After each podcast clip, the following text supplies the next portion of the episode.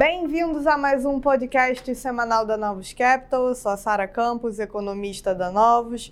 Hoje comigo a Yara Cordeiro, também economista, e o Luiz Eduardo Portela, nosso sócio gestor, para a gente falar, como sempre, da semana que, que terminou e também do que, que a gente está é, olhando para frente. Então vamos lá, galera? Vamos lá. Vamos lá. Bom, chegamos ao último mês do ano, né? Chegamos a dezembro, mas novembro terminou com mais notícias positivas de inflação, dessa vez na zona do euro.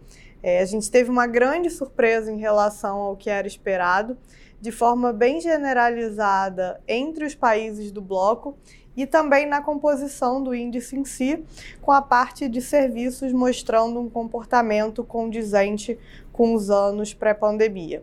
Então, além do progresso mais acelerado do lado da inflação, né? A gente teve realmente um número que surpreendeu bem em relação ao que era a expectativa. Os números de mercado de trabalho durante a semana também mostraram perda de força.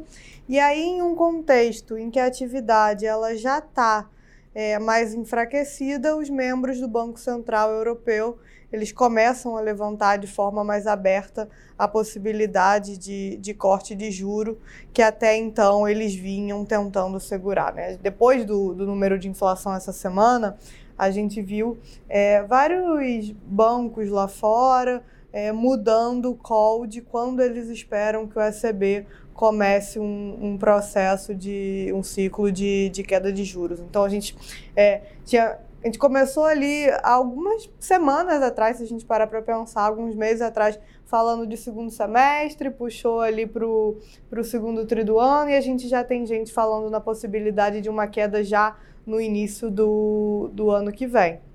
E, e os membros, assim, é natural, porque os membros da ala mais rocks, né, ou seja, aqueles que ainda estavam mais preocupados com o movimento de, de desinflação, dentro não só do ECB, é, mas do Fed e também de outros bancos centrais, eles começam a perder espaço. Há um enfraquecimento do, dos argumentos para manter um viés de tightening, porque eles precisam é, admitir que os números surpreenderam muito né, em relação ao cenário, por exemplo, que o Banco Central Europeu ou o Banco Central Americano tinha lá desenhado na última vez em que eles se reuniram e fizeram é, a análise das projeções, o cenário surpreendeu bem em relação é, ao, que eles, ao que eles tinham.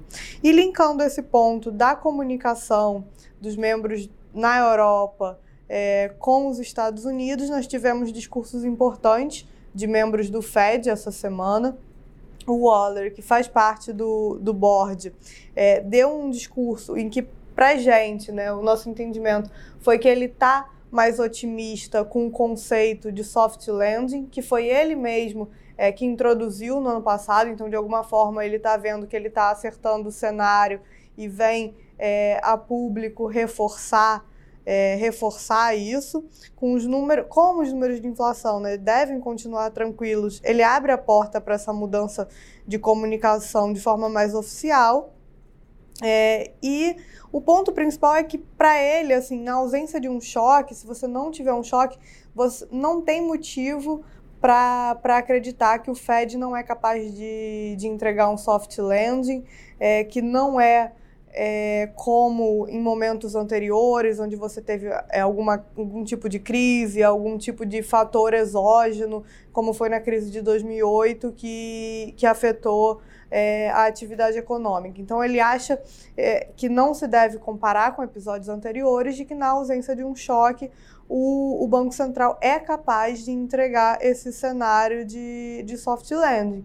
E aí, algo muito importante ali dentro da comunicação e que o mercado focou é que, é, nesse, nesse sentido, né, se ele acredita é, que o, o, o, a atividade econômica, o crescimento, a inflação estão caminhando nessa direção, ele não só não puxa contra as precificações de queda de juros que o mercado tem, mas mais do que isso, ele fala que, ó, realmente, se a gente tiver mais dois, três, quatro, que seja, né, mais cinco meses de, de inflação é, melhores, se a gente se sentir mais confiante, vai chegar um ponto em que você tem que cair a queda, a queda de juros simplesmente porque a inflação ela está mais baixa e aí você pode é, fazer um, um ajuste no nível de, de aperto que você quer para a economia. Então ele volta a introduzir aquele conceito de, de taxa de juros é, real e restritiva e o quanto precisa ou não estar restritiva. E fechando a semana, o Powell, é, um discurso que, se a gente for pegar ali, não tem tanta coisa assim para tirar do que ele está falando, né, já que tudo é muito condicional ao que vai acontecer com os dados e o Banco Central, é, a gente sabe, sabe que sempre opta é, pelo lado de maior cautela possível, mas quando ele fala é, que não dá para concluir com confiança que está restritivo o suficiente, é, de alguma forma ele admite que o cenário é, melhorou, apesar de fazer o pushback ali protocolar. É, ou seja, né, quando fala que não dá para concluir com confiança, é assim, tá com cara de que o cenário melhorou, mas eu ainda não posso, é, eu ainda preciso ver mais um pouco. Então, acho que, acho que fica um pouco com essa cara. De qualquer forma, né, se essa foi a tentativa mais forte dele tentar segurar o mercado, é, e como parece que a inflação nos próximos meses ela vai continuar mais positiva, é, não tem muita razão para ele continuar com um viés autista de, é, em relação para a taxa de juros, é, que hoje ainda existe. Né? Então, em algum momento, se os nossos os números mais positivos se confirmarem, eles vão ter que migrar para uma comunicação realmente de, de ajuste. E os números de atividade é, econômica essa semana nos Estados Unidos também seguiram numa linha mais positiva. O PCI, que ainda é referente ao mês de outubro, mas de alguma forma né, também foi outro número de inflação a, a manter essa dinâmica melhor. E o ISM, referente ao setor de, de manufaturas, depois de um, um Chicago PMI, né, o, o índice regional para o Chicago mais forte, colocou ainda é, um, um viés adicional de que o ISM nessa sexta-feira ele pudesse vir acima das expectativas. Então a gente mesmo aqui estava achando que poderia vir vir acima mas não, não se concretizou. A SM basicamente ficou, ficou de lado. No mundo inteiro, manufaturas dão sinais de, de estabilização e isso, de alguma forma, também é, tirou pressão do, dos juros hoje, né, Portela? É, segue né, na semana o destaque né, do fechamento de juros.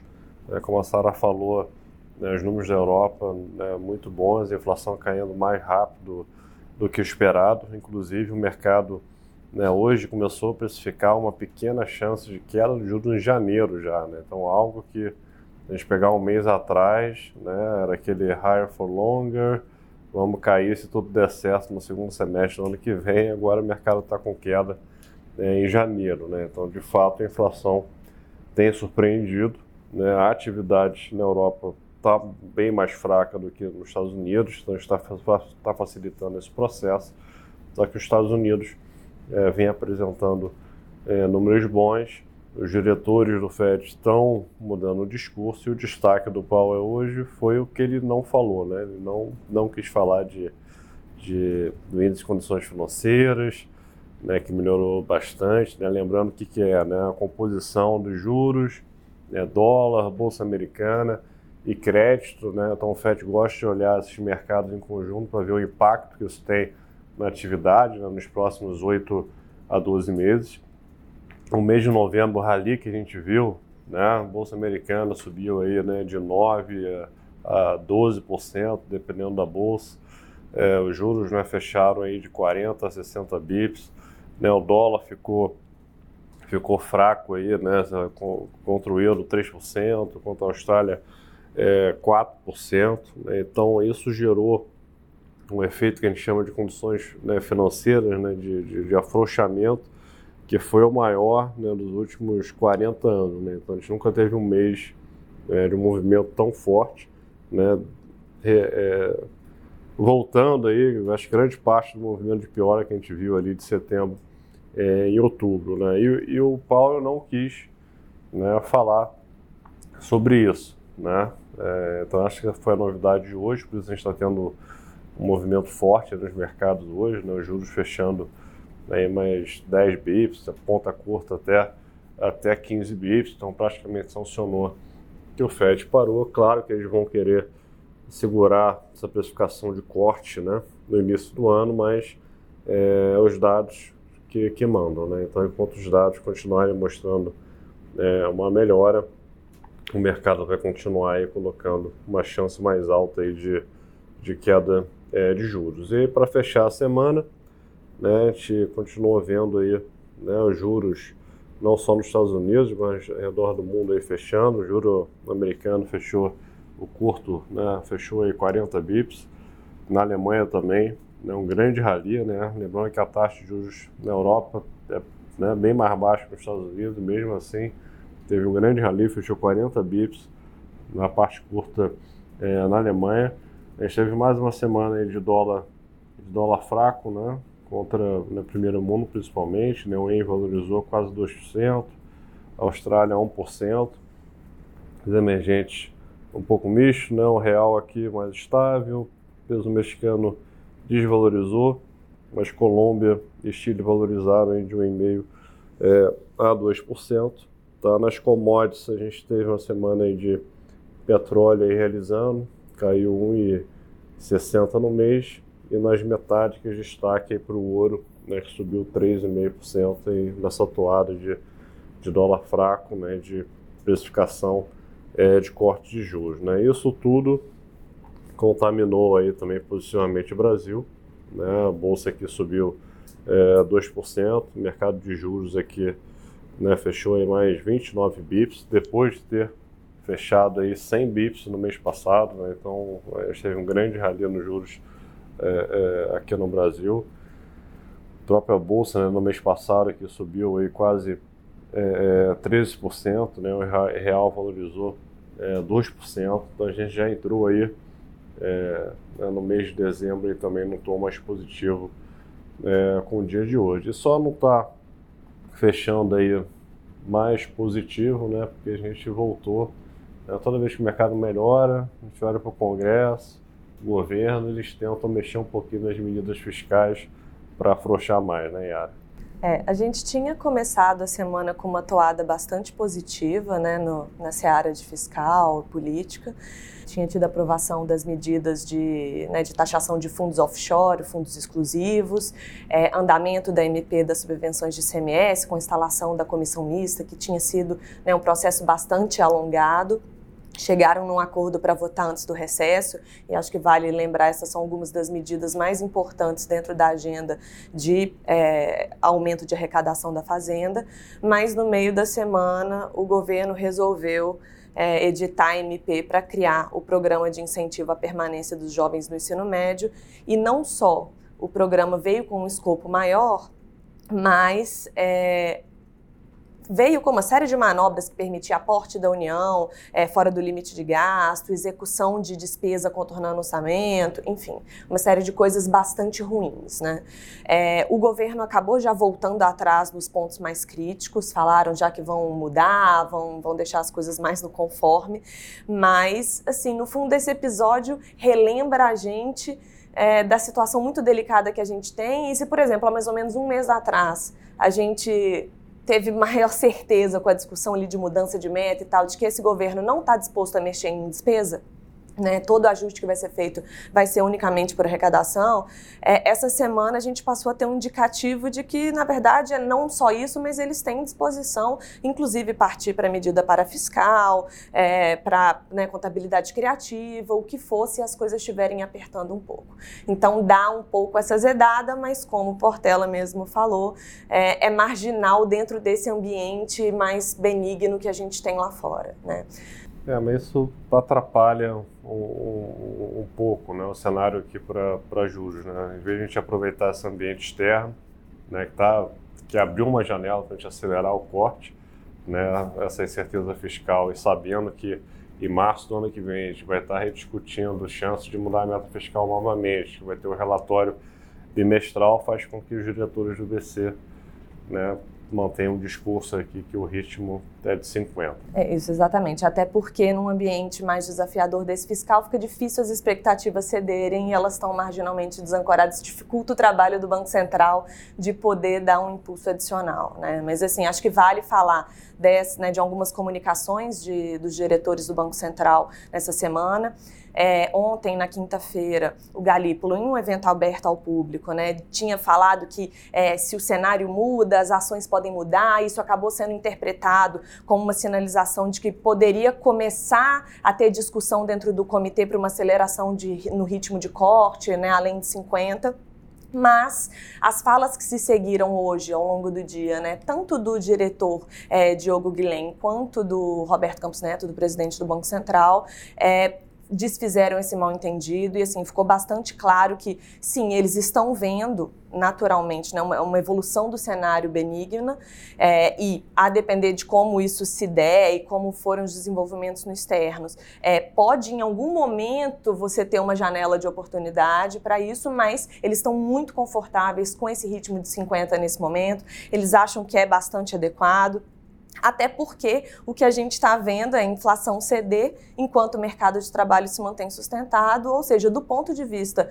de um banqueiro central, é quase que o melhor dos mundos. Né? E acho que, assim, validando é, esse, esse cenário, a gente teve, inclusive, esses dados saindo essa semana. IPCA 15 de novembro, a gente seguiu com leitura de inflação positiva, é, né, serviços subjacentes, a maioria dos núcleos ali rodando num nível mensal que é compatível com é, trajetória de convergência para meta.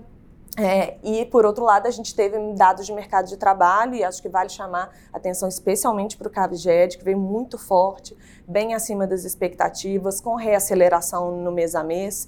É, a PNAD apesar de mostrar um, né, um, cenário um pouco menos benigno do que, do que o CAGED, é, o desemprego ainda está muito baixo, os rendimentos estão sustentados, então é, essa avaliação né, de cenário positivo, ela está sendo validada pelos dados constantemente, mas a gente fica esbarrando nesse nosso calcanhar de Aquiles que, que é fiscal.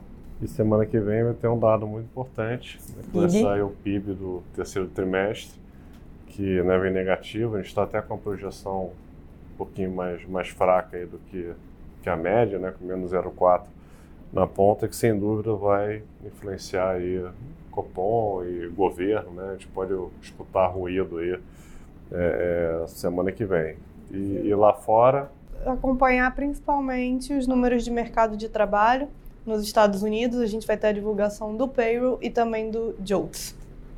Então é isso, pessoal. Até semana que vem. Bom final de semana a todos. Até a próxima. Até semana que vem. abraço.